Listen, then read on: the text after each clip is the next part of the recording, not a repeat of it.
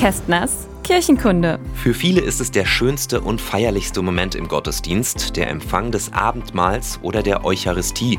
Dabei bekommen die Gläubigen ein Stück Brot und manchmal auch einen Schluck Wein. Das steht symbolisch für den Leib und das Blut von Jesus Christus. Der hat ja laut Bibel einen Tag vor seiner Kreuzigung mit seinen Jüngern ein Abendmahl zu sich genommen. Dabei soll er Brot verteilt haben mit den Worten, Nehmt, esst, dies ist mein Leib. Auch Wein hat er mit seinen Freunden geteilt mit der Aussage, dies ist mein Blut, das für euch und alle vergossen wird zur Vergebung der Sünden. Ja, das mit dem Brot und Wein, das ist heutzutage allerdings nicht mehr so einfach.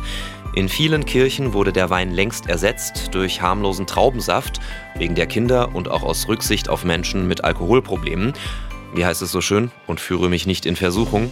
Und dann gibt es auch noch das Problem mit der Glutenunverträglichkeit. Immer mehr Menschen heutzutage können deshalb das Brot beim Abendmahl nicht mehr essen. Deswegen mein Vorschlag zur Güte, ein Abendmahlbuffet. Eine lange Tafel mit reichlich Auswahl.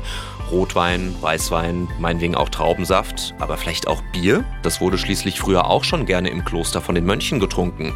Und beim Brot könnte man ja neben der üblichen Weizenhostie auch ein schönes Dinkelvollkornbrot anbieten oder vielleicht sogar ein paar Laugenbrezeln. Naja, vermutlich dann doch eher ein frommer schwäbischer Wunsch. Kästners Kirchenkunde.